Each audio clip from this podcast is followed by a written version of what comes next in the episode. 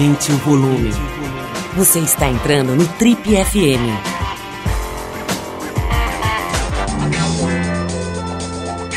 Oi, aqui é o Paulo Lima e a gente começa agora mais um Trip FM, o talk show da revista Trip. Ele já foi escravo, milionário, já foi trombadinha, já foi policial de operações especiais, já foi Itamar Assunção e já foi o João de Santo Cristo do Renato Russo. Já foi até Saci, agora vai ser o rei da pilantragem. Soteropolitano começou a se preparar aos 15 anos para viver todos esses personagens, seja no teatro, no cinema ou na TV, onde estreou em 2006 na novela da Rede Globo Sim, a Moça.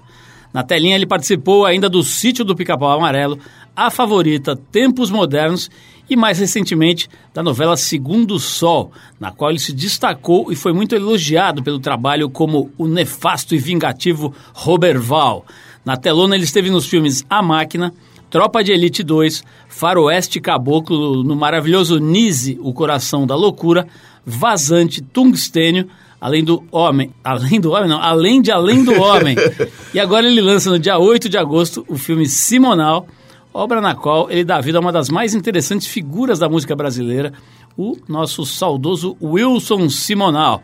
Nossa conversa hoje aqui no Triple FM é com Genison Fabrício Boliveira Pereira, mais conhecido nas artes como Fabrício Boliveira, um soteropolitano de sete costados. Fabrício, meu querido, antes de mais nada, é um maior prazer te receber aqui no Triple FM. Seja muito bem-vindo às nossas instalações aqui.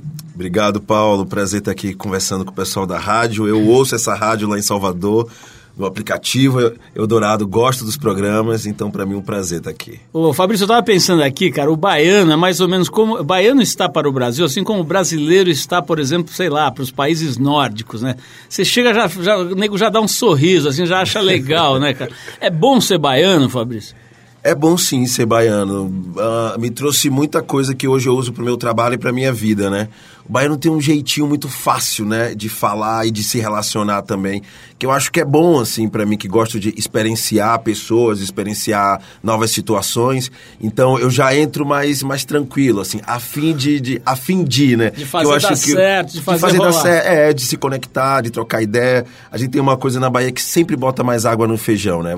Acabou de, de te conhecer, te encontrar, tem uma cama para dormir, tem comida para comer. Então a gente tem essa coisa da recepção mesmo, assim, de boa, sem querer nada em troca, sabe? Fabrício, fale-me sobre a sua camisa, cara. Eu me lembrei até do Chico Sá, nosso querido Chico Sá, que faz tempo que não vem aqui. É, ele tem umas camisas que ele fala que é camisa de domingo, né? Que são assim vibrantes, com tecidos malucos, etc. Você está com uma camisa, quem está nos vendo aqui pelo, pelo vídeo, né? É, tá vendo essa camisa bem legal, é meio preto e branco, não sei. Fale-me sobre a sua indumentária. Essa é uma camisa que eu tenho desde os meus 18 anos. Quem faz é um amigo meu de uma marca chamada M Bocapio, Marcos. Marcos, se estiver ouvindo aí, um abraço para você. Já Manda não vou pagar um. as próximas. Manda mais um e já não vou pagar as próximas. É, então eu carrego essa camisa comigo, comigo. É uma camisa de seda, gostosa de usar também, assim. Então eu tenho muitas coisas antigas, assim, que eu gosto, que eu tenho algum tipo de relação. Taurino, né?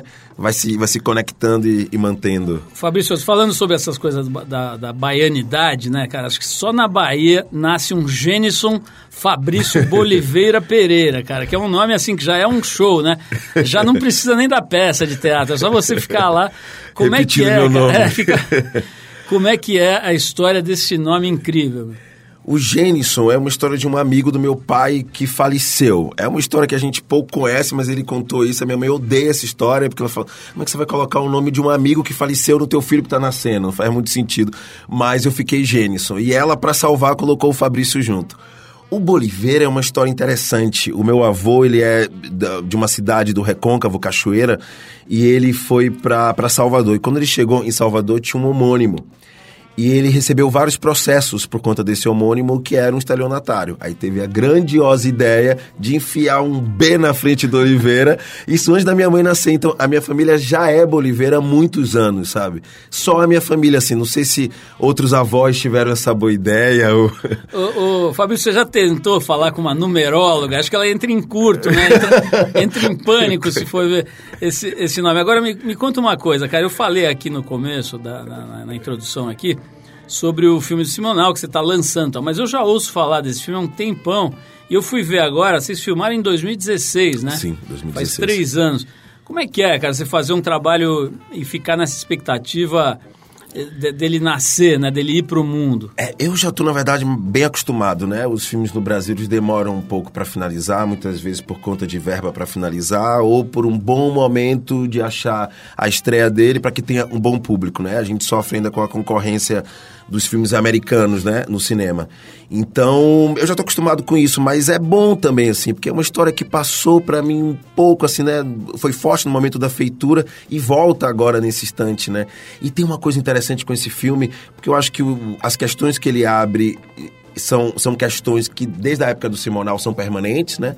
Mas tem alguns nomes que voltaram forte agora, né? Que ele está estreando. Então parece que ele estreou num momento adequado, assim, como fake news, como volta da ditadura, como uma discussão mais nítida sobre racismo também. Então, de algum jeito, esse filme veio num momento interessante, assim, sabe? A gente faz entrega a Deus. É uma história, é, eu faço entrega a Deus. Um dia ele vai estrear e tomara que seja num bom momento. Vamos falar um pouquinho sobre a história desse filme, né? A gente já tratou desse assunto aqui algumas vezes, inclusive com o próprio Simoninho, né, que é um grande amigo, um queridaço, né? É, como é que é, cara? Me conta um pouquinho, conta para quem não conhece a história toda do Simonal, inclusive essa, todo essa, esse questionamento que teve sobre ele na época da ditadura, etc., que ele teria sido informante, não sei mais claro. o que. Conta um pouquinho isso, isso, que certamente é uma questão central no filme, né? É super. O Simonal é, é um cara, Wilson Simonal é um cara que nasce no Rio de Janeiro, ali na favela do Pinto, que é, o, que é, que é ali o antigo bairro do Leblon, né? Que depois destruíram essa favela para poder fazer o bairro. E é um cara que sempre desejou ascender, assim, e tinha muita, pelos estudos e por tudo que eu, que eu ouço, assim, um cara que já sabia muito, assim, do que ele tinha de gift, assim, do que ele tinha de talento, sabe? O que, é que ele tinha para trocar no comércio, né? Então, um cara que focou muito dentro do, do trabalho dele. Certo momento, já bem no momento de sucesso, né? Da carreira dele, e aí ele tem mil histórias, mas né, foi um sucesso teve que cantar com Saravô, estrondoso né? assim no país, era o grande artista do país, fez o maior contrato com uma empresa já feito na história, que é o contrato com ele, dele com a Shell, não se teve mais nenhum outro contrato nem com esses valores na história. E um cara que já enchia estádios, né? Tem, tem toda uma mítica em cima dele. Certo momento, ele rompe com o empresário dele e aí ele descobre que tomou um rombo financeiro e ele acusa esse empresário, mas ele vai no contador que foi contratado por esse empresário. E aí ele pede para dar uma prensa nesse cara. A pessoa que acaba dando essa prensa é do DOPS. E esse cara vai mais do que uma prensa, espanca esse cara. E ele é acusado por isso. Logo depois o cara vai, na, vai nas mídias e fala né, sobre isso. E o assunto que deveria se encerrar aí com esse cara pagando pena por conta disso, né? Porque o que ele fez foi errado, não tem né, como, como, como justificar um cara que manda bater num outro cara. E aí uh, a música popular brasileira e o Pasquim resolvem que ele é um delator. Que porque ele tinha, tinha pedido para esse cara, que era do DOPS, dar uma prensa nesse cara, que ele estava fechado com os caras da ditadura, com o DOPS. E aí esse cara sofre uma perseguição que leva desse momento até o fim da vida dele, né? O final da vida dele é ele quase que humilhado nos programas de televisão, pedindo um espaço para tentar explicar que ele não. E aí com uma carta do governo federal dizendo que ele não tinha nenhuma relação, que não tem nenhum depoimento dele lá registrado, delatando Chico Caetano, Gil e outros músicos da música brasileira, né? Cara, esse relato já dá uma vontade enorme de assistir o filme. Deve ser muito legal ver a reconstituição desse drama, né? Uma saga, Super, né? Uma saga que fala muito da gente com o Brasil, né? Falar sobre esse momento agora de quase de, de ditadura, né? Não, não de, né? Que eu nem sei se na época também tinha um nome ditadura lá colado nas paredes, acho que a gente está vivendo isso hoje. E também das fake news, né? Fabrício, como é que é a parte musical do filme? Evidentemente tem um papel fundamental na, na, estrutura desse filme, né? Como é que se lidou com isso? Como é que você fez para cantar? Você canta, não canta? Então, essa é uma, é uma, é uma boa história, assim, porque uh, eu não canto, assim, na vida, como, como né? o meu expertise é outro, real, e aí, e trabalhar com o Simonal, e aí eu fiquei pensando tempo será que eu canto? Será que eu faço aula para cantar? E, mas eu acho que eu nunca vou chegar a esse cara, assim, porque o expertise dele é esse, sabe? O cara é um grande cantor, e é uma voz, assim, incomparável. Todo mundo que ouve a voz sabe que é Simonal por tudo, pelo tom que ele usa para usar. Então eu resolvi dublar. Então eu fiquei muito obcecado em, em, fingir que eu tô cantando e as pessoas terem dúvida. A minha história era essa, era criar uma ilusão de que as pessoas achassem, como vários jornais saíram quando a gente fez Gramado, a dúvida de que se eu cantava ou não. achei isso o máximo, que era, o, que era a minha questão. Mais do que afirmar, era criar essa dúvida, criar uma credibilidade dentro disso. Então eu fiz aula de canto real, eu cantei nas notas do Simonal, claro que a minha voz não ia perfeitamente com a do Simonal, mas estava lá na minha cara as notas que ele estava cantando. Então tem suor de verdade, porque eu estou cantando. Então foi esse o meu jogo, eu investi nisso, assim, muito, até mais do que fazer o Simonal ou copiar ele, que é um tipo de trabalho que eu não gosto muito, eu não sou imitador, então eu fico tentando catar nas pessoas ali algum tipo de interseção com coisas que já são minhas, para até dar uma credibilidade real mesmo, assim, não me interessa tanto, ah, tá igual, assim, não sei, acho que tem outras questões para serem abertas do que, do que eu dizer, ah, eu compus ele igualmente, sabe? Porque eu não pareço com o Simonal de verdade, né? Nós temos um tom de pele totalmente diferente, assim, e até de aspectos físicos, sabe? Então eu sentia que não, que não ia ser nessa construção que eu ia ganhar o público, sabe? Era nos números musicais. E isso foi muito bom durante o filme de perceber que o público realmente que estava lá de figurante cantava e dançava comigo.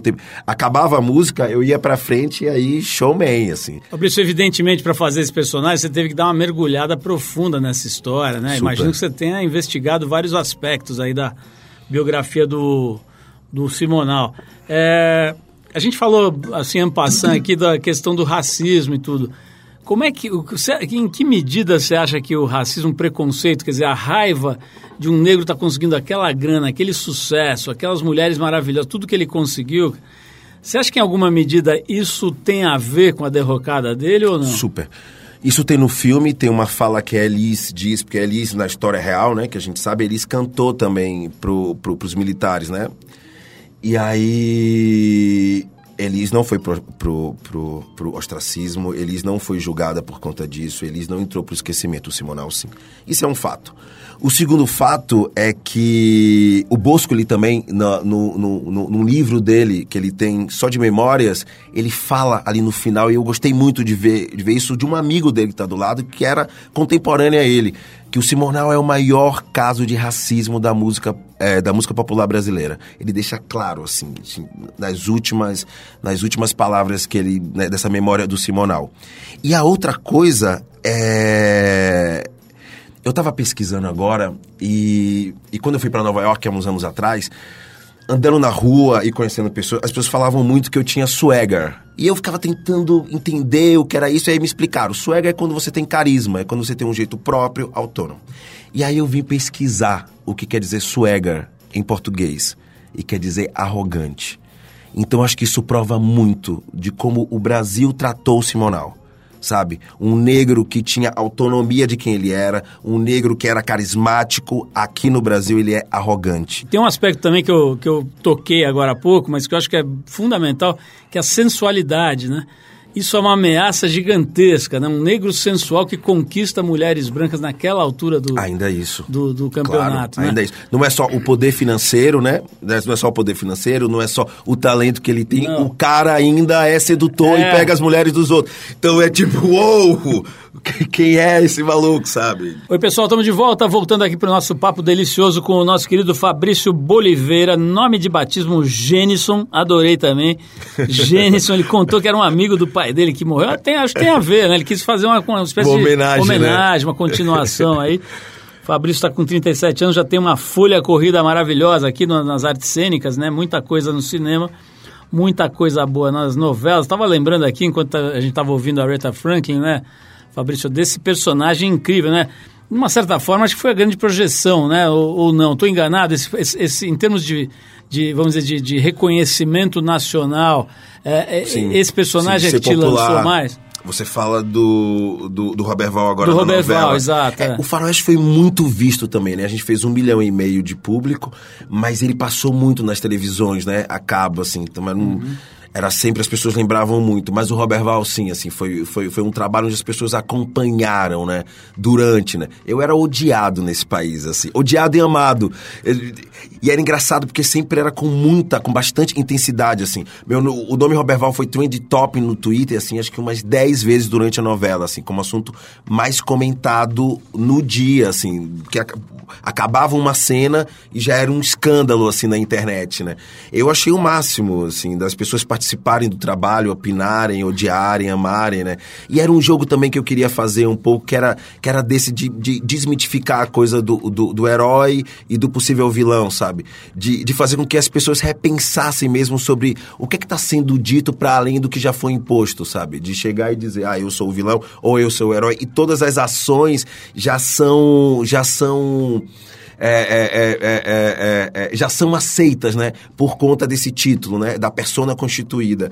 E com ele não, era tipo amado. A primeira, a primeira cena, não, a, a cena que ele sai de casa foi tipo muitos números, assim, teve uma audiência incrível, super comentada, assim, e logo depois, duas semanas, odiado, assim, também super comentado e odiado, e as pessoas na rua me dizendo desaforo, assim foi muito interessante poder jogar também. Eu fiz duas coletivas durante a novela, coletivas com o Robert Val, ou com o Fabrício para falar do Robert Val.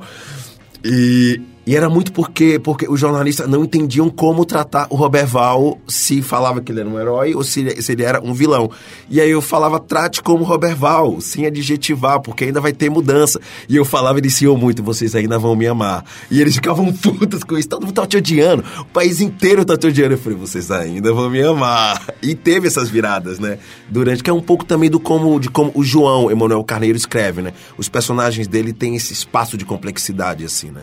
Que dá pra gente brincar. Agora, Fabrício, é muito interessante a gente estar tá, tá falando desse, dessa, vamos dizer, dualidade desse personagem, né? Ele começa pobrezinho, maltratado, descobre que está meio escravizado pelo próprio pai, depois ele vira rico, malvadão, tal. Quer dizer, tem toda uma complexidade, assim, Super. do caráter do personagem e tal.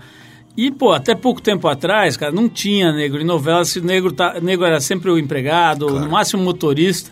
Né? E sem fala, né? Sem fala. E sempre por trás, né? Pano de fundo. Então, assim, você tem um, um personagem dessa complexidade, né? É feito por um, um, um, ator negro, acho que é um avanço, mas eu queria saber de você, como é que está essa cena, né? Nesse momento. A gente já conversou sobre isso com milhares de colegas seus, negros, brancos, amarelos, de todas as cores aqui. E a, a impressão que dá é que houve uma evolução, mas eu queria saber de você, quer dizer, como é que está esse cenário. Muita gente fala, não, é só o Lázaro Ramos e a Thais Araújo, isso é, é uma, vamos dizer, são exceções abençoadas ali, mas são muito únicos. Pô, tem você e tem mais gente. Como é que está sendo essa? Como é que está sendo? Se está sendo uma evolução? Como é que está sendo esse, esse, é. esse quadro hoje? Eu acho que mais do que cedido, né, esse espaço esse, esses negros em movimento estão tomando espaço, sabe? Mas eu acho que ainda é muito pouco, falta protagonismo real, assim, mesmo.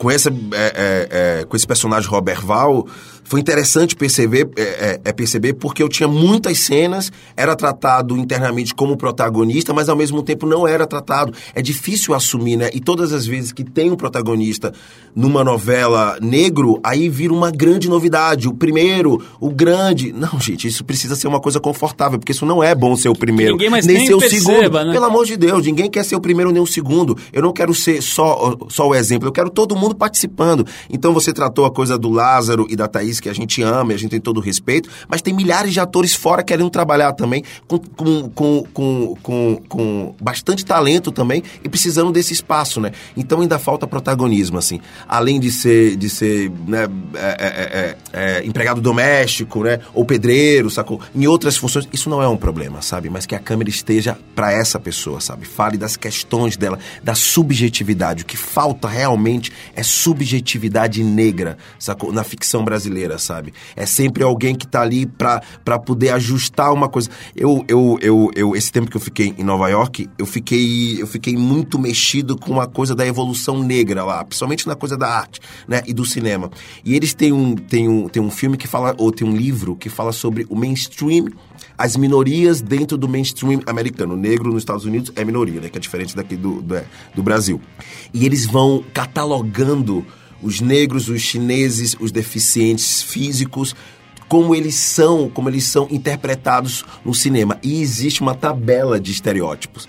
É uma coisa inacreditável, assim. Então sempre você vê nos filmes americanos e até aqui nos filmes brasileiros o negro que só acompanha o protagonista. Ele ouve, é o melhor amigo, mas ele não tem família, ele não tem questão dele particular, ele está sempre em prol da questão do outro. Isso não tem subjetividade, sabe? Nenhuma. Isso você não amplia as discussões desse cara, você não vê sabe, as minúcias desse cara. E há diferenças, claro, né? Nós somos. E graças a Deus que há diferenças culturais, de origens, de raízes, e, isso precisa estar tá, tá, tá evidenciado, porque esse é o, é o brilho né, de uma pessoa, é o que, é que você carrega de diferente de mim. E eu quero ver isso, eu quero experienciar isso também. Então falta isso aqui no Brasil, sabe? Investimento em protagonismo negro. Fabrício, vamos voltar um pouquinho no tempo, cara. Como é que é a tua origem, assim? De onde você, você surge? Como é que é a tua infância? Como é que é a tua formação? Você estudou arte cênica, não estudou? Conta um pouquinho do seu do pequeno Fabrício. eu nasci em, em, em, Salvador. Minha mãe já trabalhava numa biblioteca. Minha mãe tinha sido atriz e trabalhava numa biblioteca. Então eu tive muito acesso a histórias, a livros, a contação de história, que é uma coisa que eu adoro. Logo depois disso, minha mãe foi pro, pro TCA, pro Teatro Castro Alves. E aí eu comecei a frequentar bastante peças, a estar tá no meio artístico também, apesar de não fazer parte dele. Então, de algum um jeito a minha formação foi vendo mesmo, assim, assistindo, estudando arte. E após isso, aí eu entrei na faculdade, na verdade, fiquei tentando fazer vestibular para direito. Aí, certo momento, eu entendi que não era minha. Com uns 15 anos de idade, antes disso, eu já tinha feito teatro amador.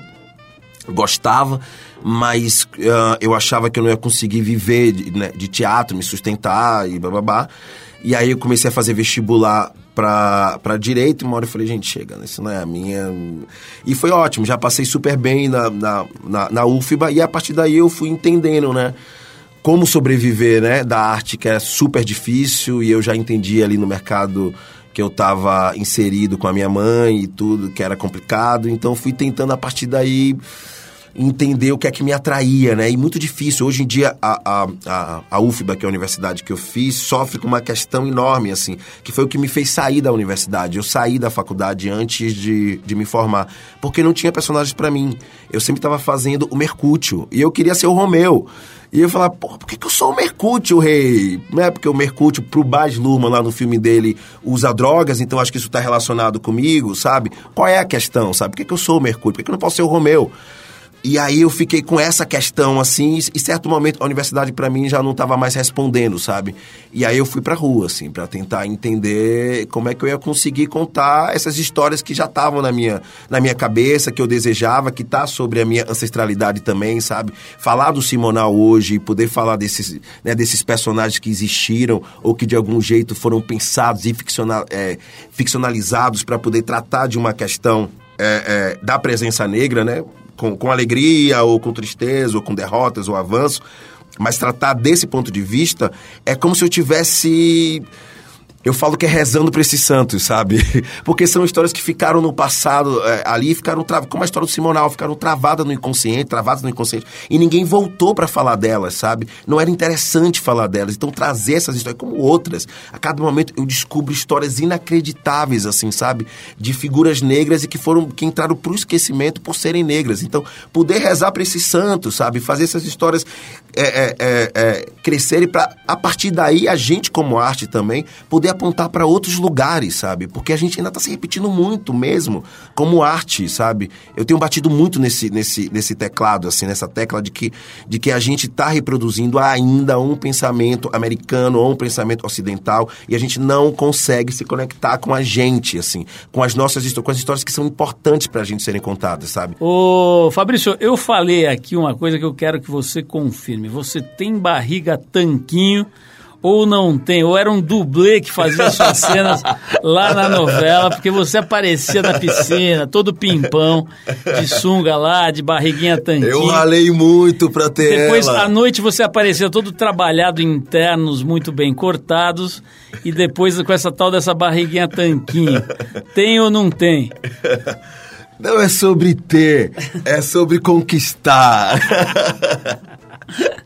e a cada momento a gente vai modificando o corpo, né? Por conta do trabalho, por conta do isso. personagem. Tenho que fazer. É. Eu já tenho uma equipe que trabalha comigo de nutricionista, personal, de, assim, de uma galera. Alimentação, tem uma pessoa que cozinha, que faz as comidas, assim, quando eu tô trabalhando. Já tem uma equipe que trabalha. Por exemplo, no último no filme antes da, da, da novela, que eu rodei antes, da novela Segundo Sol, um filme chamado Breves Miragens, que eu fiz com Eric Rocha, eu tive que engordar 14 quilos. Caramba. E aí, não, são cenas inacreditáveis, nem eu consigo me reconhecer. É uma barriga que eu, tipo, não, eu não sei, eu não sei. Não tipo, é como sua. se fosse gestante. É, não, é, é como se eu tivesse tido um filho e depois ele saiu e virou o Robert Val, sabe? Ah. Cadeira, mas, mas eu tive que engordar 14 quilos e fiz uma dieta para isso, fiz um treino físico para isso também. Como que é, como que é esse processo? Então, uh, para come bastante engordar. carboidrato. Bastante carboidrato. Eu fui com o nutricionista e ele falou: ó, geralmente quando a gente vai trabalhar isso, a gente faz com uma, né, uma dieta dessa de engorda, a gente vai fazendo mais paulatina. Mas como você tem um mês e meio só, então você vai ter que dar um corre aí nisso. Então eu comia pão com ovo frito. O tempo. Sentiu fome? Pão com ovo frito. Pare em qualquer padaria, porque, né, porque muitas vezes não tem o que comer ali, não sei o que, um pão com ovo frito. Se segura aí que você vai. Um mês e meio tava 14 quilos a mais, assim, tipo um monstrão. E malhava muito essa região de cima do, do, do, do, do, do corpo, né? Que você fica mais inchado também. Tomava esses proteínas, né, esses, esse whey protein, tudo isso. E aí acabei o filme. Acabei o filme, fui convidado para fazer a novela. Eu tive um mês para virar o tal tanquinho. Você chegou nessa época a ter curiosidade, o, o, acompanhamento médico, fazer exames clínicos Super, exames E clínicos, aí, sim. o que aconteceu com Não, esses 14 quilos? Não deu A uma mais, zoada? não, não, não deu zoada nenhuma, assim. E eu perdi logo depois e deu tudo certo. Não chegou a assim. impactar? Não, no corpo não. Várias pessoas me dizem que, que claro, você, né, esse efeito sanfona no corpo faz com que você fique alguns resquícios, algumas coisas de metabolismo.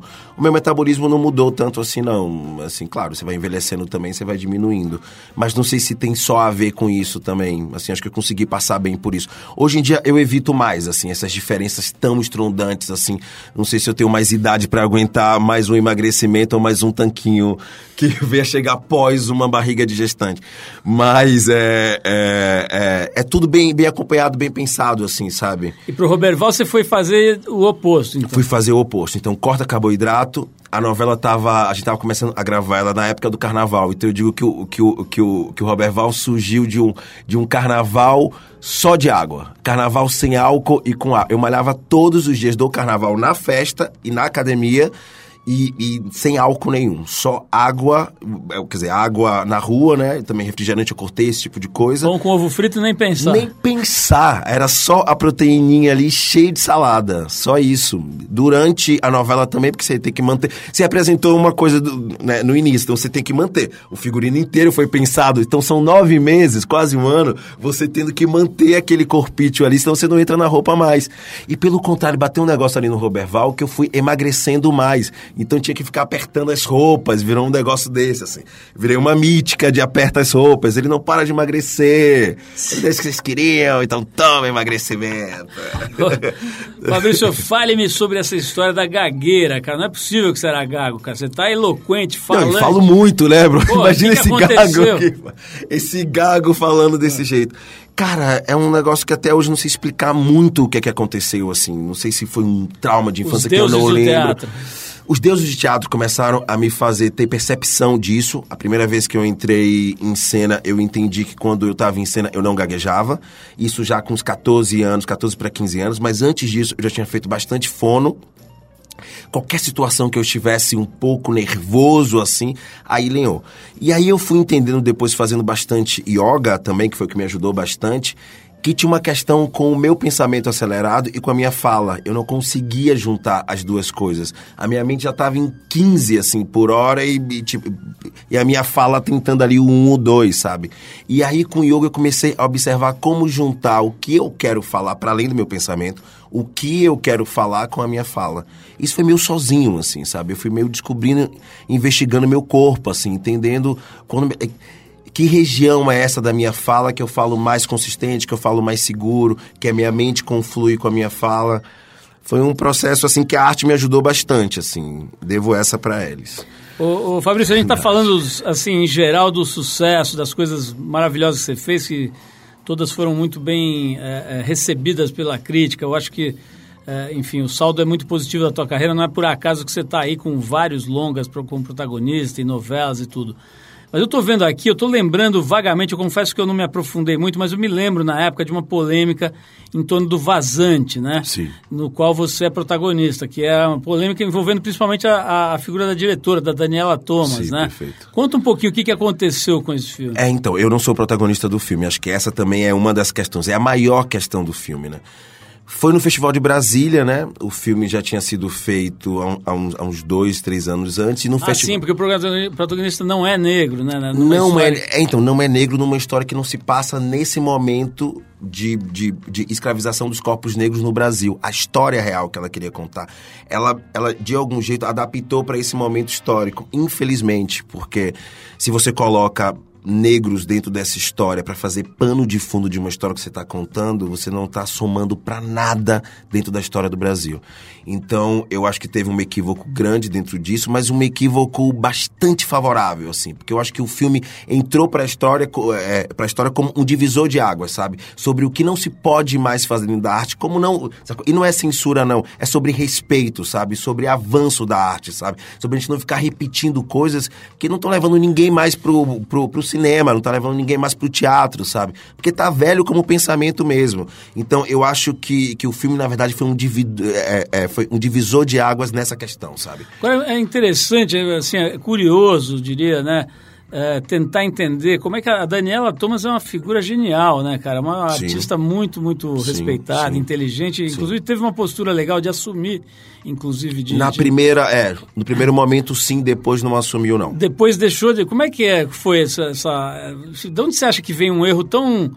Acho que, Eu acho que erro olhando tá a- pra todo brasileiro, sabe? Tá mesmo, de verdade, assim. Por a gente não ter essas histórias sendo contadas, por a gente não ter esse papo na mesa, sabe? É sempre os negros ali, eu vou falar. E principalmente por uma coisa que hoje em dia as pessoas estão criticando bastante, mas eu acho que é super importante, o lugar de fala, sabe? Então, pra dirigir uma história dessa, sobre essa história, tem que ter negro envolvido no lugar da direção ou no lugar de comando, de produção, porque aí vai mostrar de verdade como é que você pode tratar aquela questão que não é sua? Porque é delicado você falar sobre uma questão que não é sua. Você tem todo o direito, como artista, de se aprofundar dentro disso. Mas ouve, escuta, sabe? Traz essas pessoas para próximo de você, sabe? Mesmo, Isso de verdade.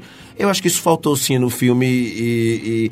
Eu não- Evidentemente, você sentia isso durante as gravações ou não? Ou, ou ou escapou isso? Como é que foi? Ahn, a gente como ator dentro de um, de um processo desse, hoje em dia eu escolho muito os filmes que eu faço e que eu trabalho pelo espaço que eu tenho e pelo respeito que eu tenho dentro, sabe? Que me dão também, assim, eu sei do respeito que eu tenho, mas se as pessoas estão abertas para ouvir e para trocar. Então, muitas vezes esses lapsos acontecem, sabe? Esses problemas acontecem por conta disso, sabe? Porque o ator não tem muito. Ah, ator é gado, só reproduz, sabe? E aí, ah, não, eu, eu que tô dirigindo por esse lugar hierárquico, cafona pra caramba, sabe? Porque eu acho que as relações hoje são horizontais mesmo, sabe? A gente tem que trocar tudo mesmo, falar de tudo. Você só tá ocupando uma outra função, diferente da minha. O meu trabalho aí, eu, Fabrício, quando eu tenho esse espaço mesmo de respeito, é no coletivo, assim. Eu troco com do- com, com o figurino, eu troco com a maquiagem. Pode perguntar aí de verdade. Pode perguntar aí para as equipes que é verdade, assim, porque é a partir daí que você faz uma criação. Não dá pra ser só sobre mim ou sobre as coisas que eu penso. É muito egóico, é pequeno, sabe? Tem outras pessoas que estão refletindo essa história também. Tem que escutar, sabe? É pra todo mundo, é pra além de você. E o filme é pra todo, quer dizer, é pra é para todo mundo, né? A ideia, né? É pra que chegue pra todas as pessoas, né? Então você tem que ouvir um pouquinho ali, sabe? Sair um pouquinho de si.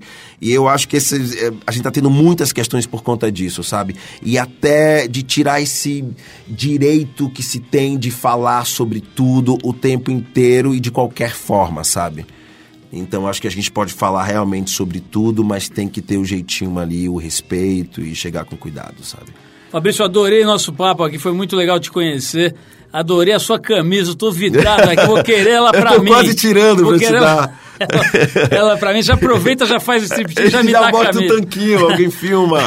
Ô Fabrício, adorei a gente bater- poder bater esse papo aqui. Acho que foi muito legal conhecer melhor você, a tua carreira, falar sobre esse filme. Já fiquei louco para assistir O filme Simonal vai estrear dia 8 de agosto. Conseguiu bastante sala, porque tem esse negócio agora, né? Se tiver um Homem-Aranha da vida, ninguém consegue uma sala para exibir um filme brasileiro. Né? Então, né? a gente tá saindo até com um número bom. O problema é se não vai chegar um, um, um blockbuster desse ah. de fora, sabe? E aí, como tipo, os Vingadores chegou e tirou todos os filmes que estavam. Depois da segunda semana, que é quando caem um pouquinho os filmes brasileiros e a gente precisa fortalecer aí para ficar um pouquinho mais. E se fica um pouquinho mais, ele pode ter ainda mais vida. O problema é que chegam os filmes americanos e tomam todas as salas, né? Então a gente tá rezando aí para que não vê o próximo Homem-Aranha, não vê nada, ou que a gente tenha algum tipo de pensamento também do público, né? De, de escolher os filmes que falam da gente e a gente poder tá conectado com isso. E também de algum tipo de lei que a gente barre um pouquinho, sabe? A entrada dos filmes americanos desse jeito, ou que, tinha, ou, ou, ou que tenha impostos um pouquinho maiores, porque é desleal. Algum é tipo desleal de regulagem, né? De regulagem, perfeito. Algum tipo de regulagem para que a gente Mas você pode competir. contar com a nossa massiva audiência aqui. Vai todo mundo assistir o filme. Boa. Porque eu estou pedindo aqui, sugerindo e convidando. Acho que eu já fiquei de verdade com vontade de ver. É uma história muito importante, né? Já falamos aqui, mas foi um dos maiores uh, sucessos, casos de sucesso Sim. na história do país, fundado num talento realmente fora do comum, né? E em todo um contexto muito interessante. Tinha essa coisa dessa malemolência, desse jeito dele, as roupas também, né? Sim, o cara tinha umas roupas vestia muito style, nisso. né?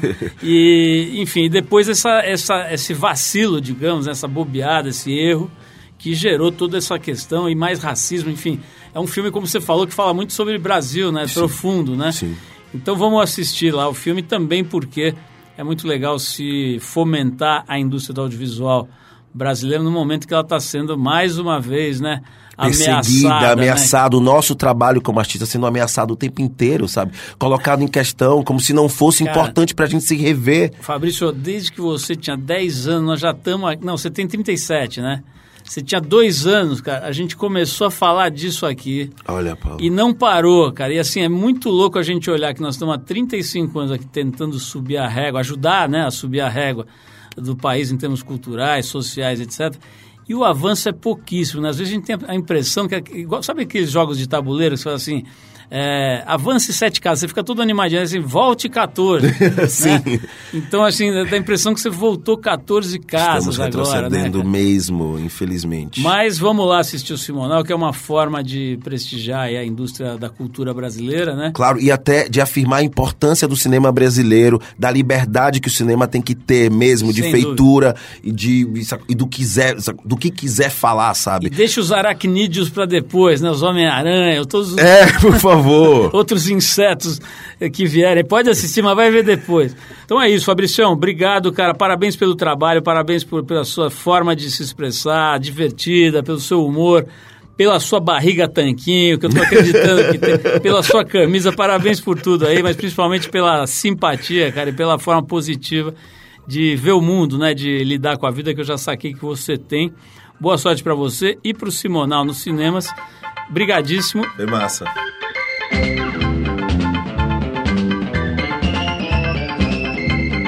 Bom, é isso, pessoal. O Trip FM é uma produção da equipe que faz a revista Trip e está há 34 anos no ar. A apresentação é de Paulo Lima, produção e edição de Alexandre Potashev. Quer falar com a gente? Escreve para o rádio.trip.com.br. Quer ficar mais perto do nosso trabalho? Procura a gente no youtube.com barra revista Trip. E na semana que vem a gente volta com mais uma conversa boa aqui no Trip FM. Abração e até a próxima!